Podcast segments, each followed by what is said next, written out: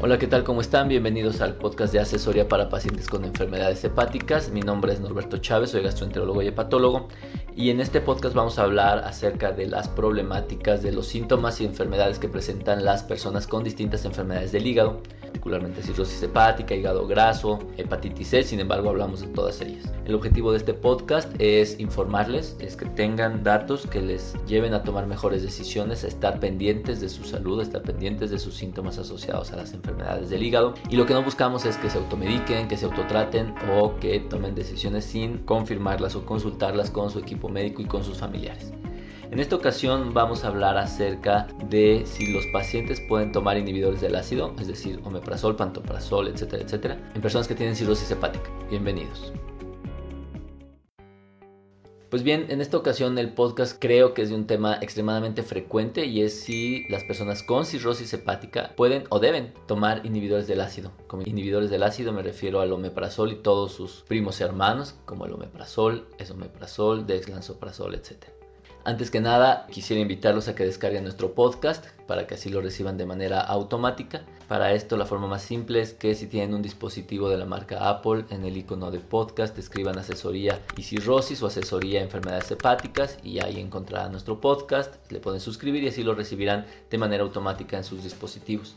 Si tienen un dispositivo, una tableta, un teléfono de la marca Android, yo les recomiendo que descarguen una aplicación que se llama Stitcher, S-T-I-T-C-H-E-R, es gratuita y sirve para que ustedes puedan manejar y descargar sus podcasts. Igual, o en el icono de buscar o suscribirse o añadir, deben poner asesoría y cirrosis, asesoría enfermedades hepáticas y lo van a encontrar. O si tienen Spotify, esta aplicación que se utiliza para escuchar música, igual en la parte de podcast nos van a encontrar. Se suscriben y listo, ya así lo van a recibir automáticamente cada vez que hay un episodio y no hay que estar pendientes de su publicación.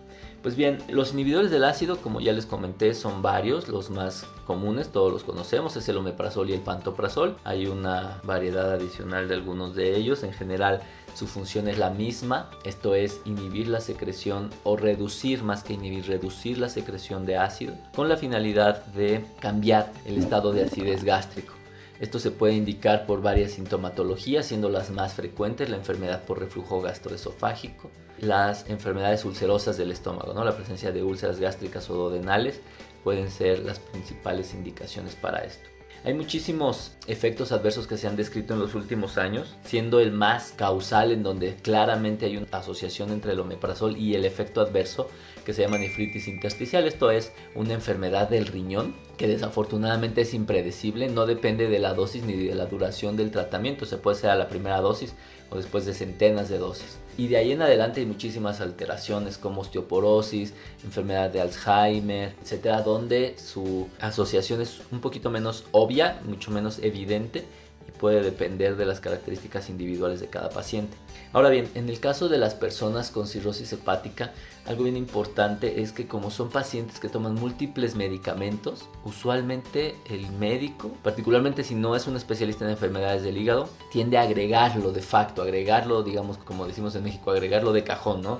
agregarlo casi siempre en automático. ¿Por qué? Porque obviamente la persona con cirrosis toma múltiples medicamentos, no pocos medicamentos, y algunos de ellos pueden dar unas molestias gástricas. Entonces el médico de primer contacto suele agregarlo automáticamente. Y bueno, esto es algo que no es tan bueno porque ahorita vamos a ver cuáles son los, los potenciales riesgos de hacer esto. Adicionalmente, también se sabe que más del 30-40% de ellos lo recibe mal, es decir, pacientes que lo necesitan no se los dan y pacientes que no lo necesitan sí se los dan. Entonces, casi uno de cada tres pacientes o personas que tienen cirrosis van a estar tomando o les van a estar dando de manera incorrecta ya sea por exceso o por falta, los inhibidores del ácido. La pregunta de si es importante tomarlos o no surge más bien de los efectos adversos. Se sabe que en personas con cirrosis, que además están tomando múltiples antibióticos, esto las personas con cirrosis suelen tomar antibióticos por prevención de las infecciones de la asitis o del líquido que tienen en el abdomen, por hospitalizaciones, por infecciones urinarias, es decir, la persona que tiene cirrosis hepática está más expuesta a los antibióticos. Y esto, en asociación con el consumo de inhibidores del ácido, ocasiona una predisposición a tener una bacteria extremadamente agresiva que se llama Clostridium difficile.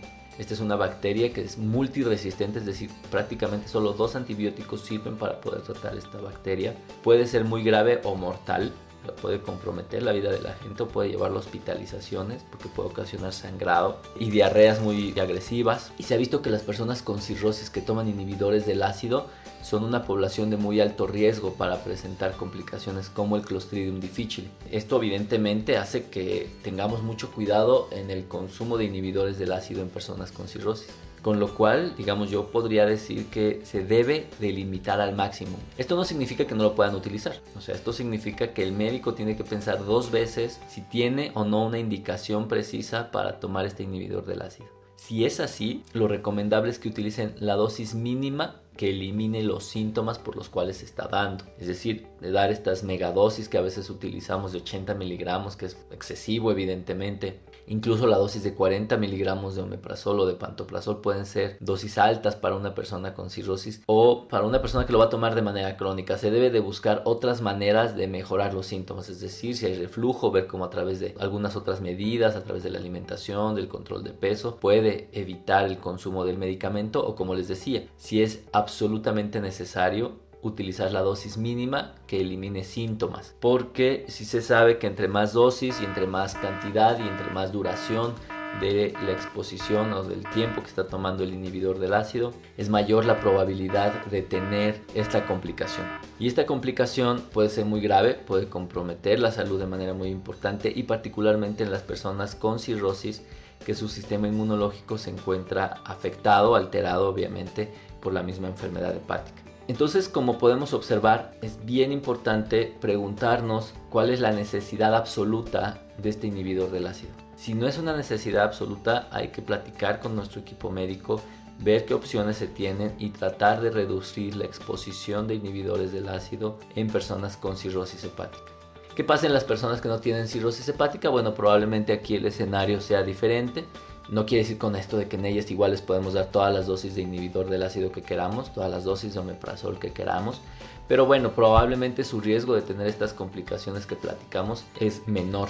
Sin embargo, también las personas que tienen enfermedades del hígado, muy probablemente no necesariamente las que tienen cirrosis, toman medicinas que pueden favorecer el sangrado, como los anticoagulantes, como los antiagregantes, como los esteroides, por ejemplo, en personas que tienen hepatitis autoinmune. Y en ellos, si es necesario, saber si es una enfermedad de este estilo, si están tomando este medicamento y entonces dar un medicamento como el inhibidor del ácido.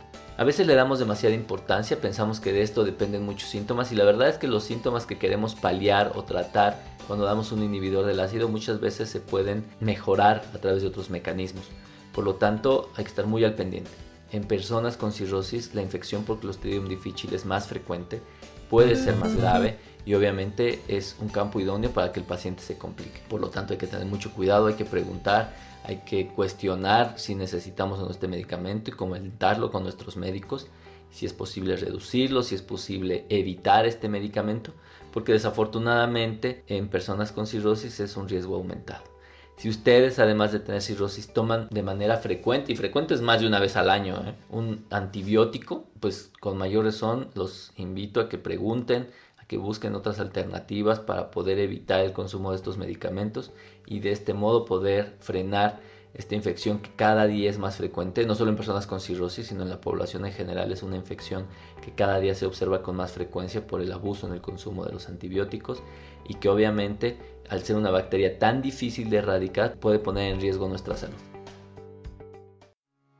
Pues bien, espero que esta información sobre los inhibidores del ácido les sea de utilidad que si ustedes conocen a alguien que abusa de estos medicamentos o conocen a alguna persona con cirrosis y está tomando estos medicamentos, le compartan esta información y obviamente la cuestione, la platique también con su médico y que lo compartan. Si les parece útil, por favor, compártanlo, mándenselo a la gente que le pueda ser de utilidad y los invito a que nos escuchen dentro de dos semanas. Hasta luego.